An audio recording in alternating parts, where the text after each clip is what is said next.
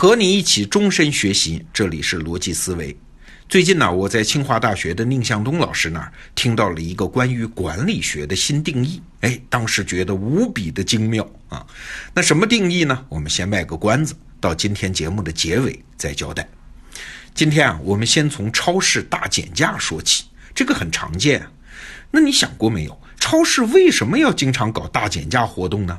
是为了让利消费者做慈善吗？当然不是，超市是要盈利的商业机构。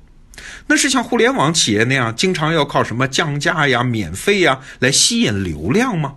看着也不像，因为超市一般是做周边居民生意的。大减价虽然会吸引一些人，但其实还是周边那些居民。这和互联网产品可不一样啊！一旦免费，可以几乎无止境的吸引流量。而对超市来说，搞再多次大减价也没有根本性的战略价值。哎，问题来了，那超市为什么还要搞大减价呢？直到我最近看到《卧底经济学》这套书上的一个解释，很有意思啊。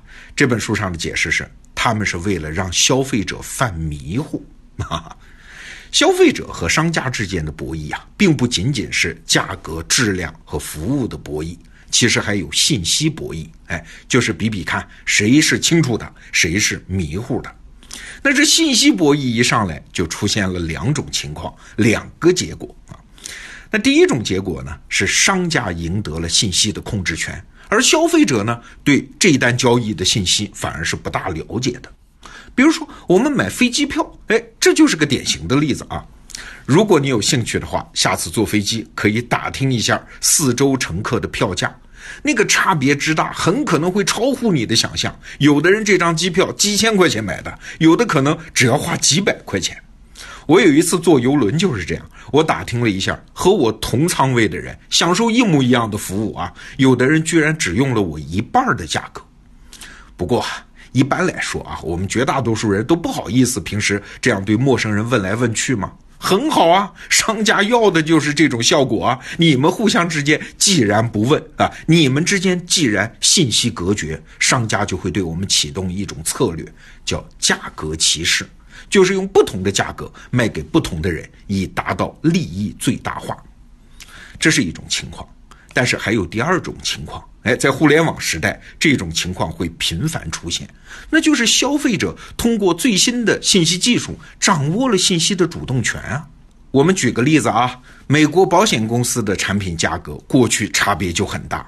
因为投保者过去是要通过保险推销员来了解价格的，而投保者是不可能面谈很多推销员的，他不可能遍查各家保险公司的报价，那太麻烦了嘛。对你嫌麻烦，保险公司实施价格歧视的机会它就来了嘛。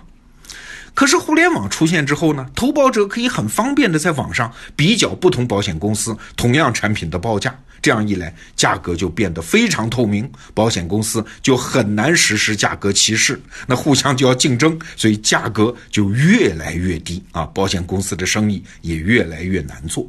你看，互联网就是给消费者赋能啊，让消费者更多的掌握信息博弈的主动权啊。比如说，美国那家著名的电商公司亚马逊，他曾经在美国市场上玩过一招，因为他们有非常雄厚的技术基础嘛，有大数据嘛，所以他就根据消费者网上浏览和购物记录，推测出消费者的价格底线啊。有的人可能不太在乎，有的人斤斤计较啊，所以亚马逊就对同一种商品，对不同的消费者报不同的价。那后来这一招呢，被人发现了啊，舆论就对他群起而攻之。舆论压力之下，亚马逊不得不宣布停止这种做法。你看，群众通过互联网一串联，商家就老实了。但是商家毕竟不会束手无策呀，他要反制消费者，那有没有办法呢？哎，也有，比如说我们今天说的这个例子，经常搞大减价嘛。你想，超市他总想多赚钱吧？那如果商品价格总是很高，从长期看，消费者就会对你形成印象，你这家太贵，我就不来了，这是自杀吧？可是如果商品价格我总是保持很低，总是在和别的超市打价格战，长期看你也没钱赚，这也是自杀呀？那怎么办呢？哎，经常搞大减价呀！这就是故意让商品价格不稳定，让消费者犯迷糊嘛，搞不清楚你的价格是普遍比较贵嘞，还是普遍比较便宜嘞，它无法形成清晰的印象。这样一来，商家就又有了信息博弈的主动权，就好做各种手脚了。你想，超市的大减价，它也不是简单的全面降价，而是商品里面有的升，有的降。你赶着大减价去买便宜货，虽然省了钱，但是顺便买回来的其他东西呢，没准是涨了钱的，只不过你没注意到而已啊。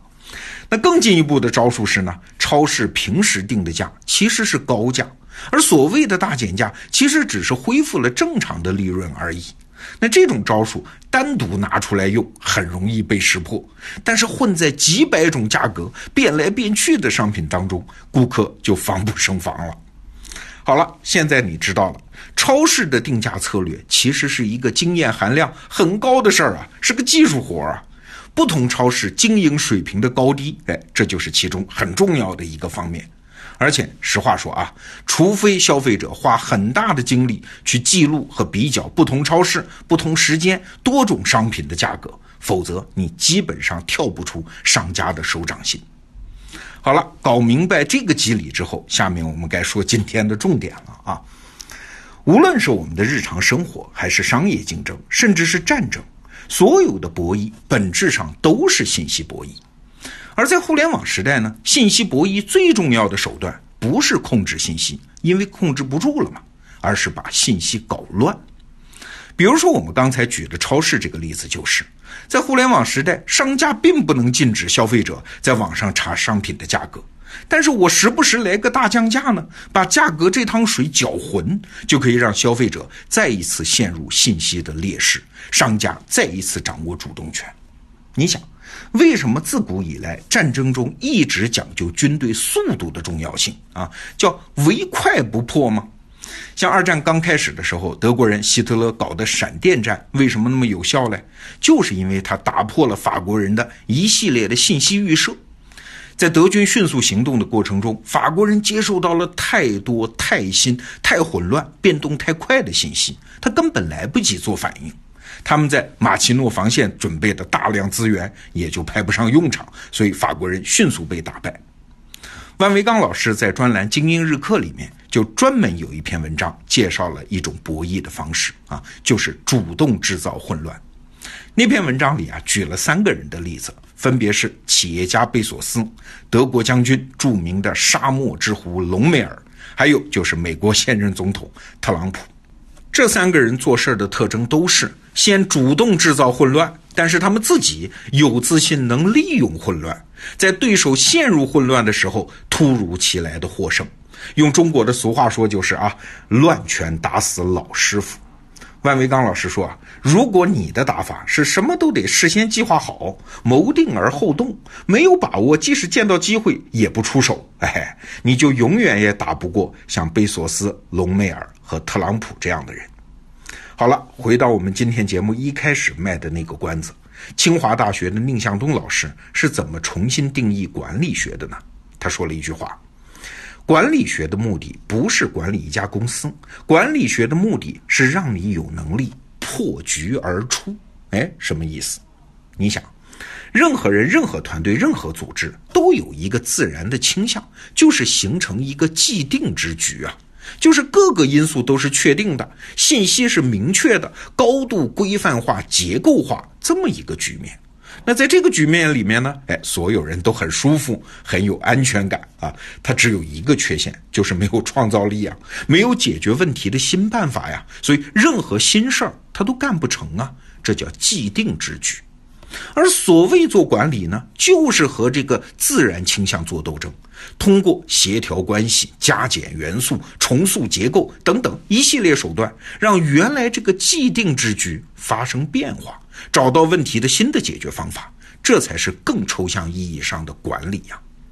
你看，我们今天讲的啊，通过让信息混乱来获得优势，是不是就是一种破局而出、搅乱原来的既定之局、重塑局面的方法呀？宁向东老师的这个关于管理的新定义，真的值得我们反复思考啊！管理这东西啊，不是我们平常理解的那样，是为了形成规则和规矩。恰恰相反，管理的目的是打破过去的规则和规矩。好，今天的节目就聊到这儿，咱们明天见。